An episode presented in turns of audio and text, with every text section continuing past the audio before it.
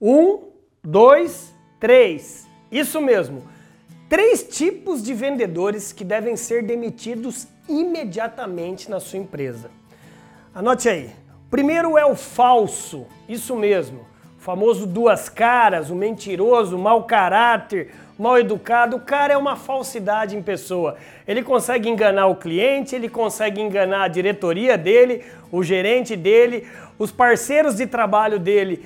Você detectou um vendedor falso? Mande-o embora, porque é caráter. Caráter, infelizmente, é alicerce, não tem como mudar.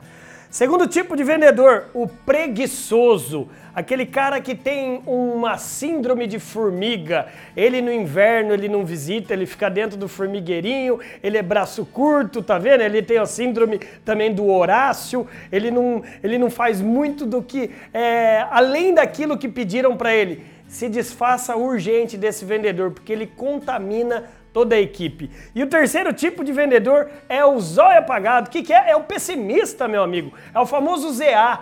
Tudo que você fala para ele, ele fala que não vai dar certo. Esse mês nós vamos prospectar mais 10 clientes em tal região que foi é, especificada pela nossa diretoria. Ih, eu já fui lá. Lá ninguém tem dinheiro. Xi, lá chove muito. E lá, rapaz, não tem cliente, sabe o pessimista? Então, meu amigo, olha só, o falso, o preguiçoso e o pessimista mande embora, se desfaça. Você é gestor de vendas, é diretor, é empresário?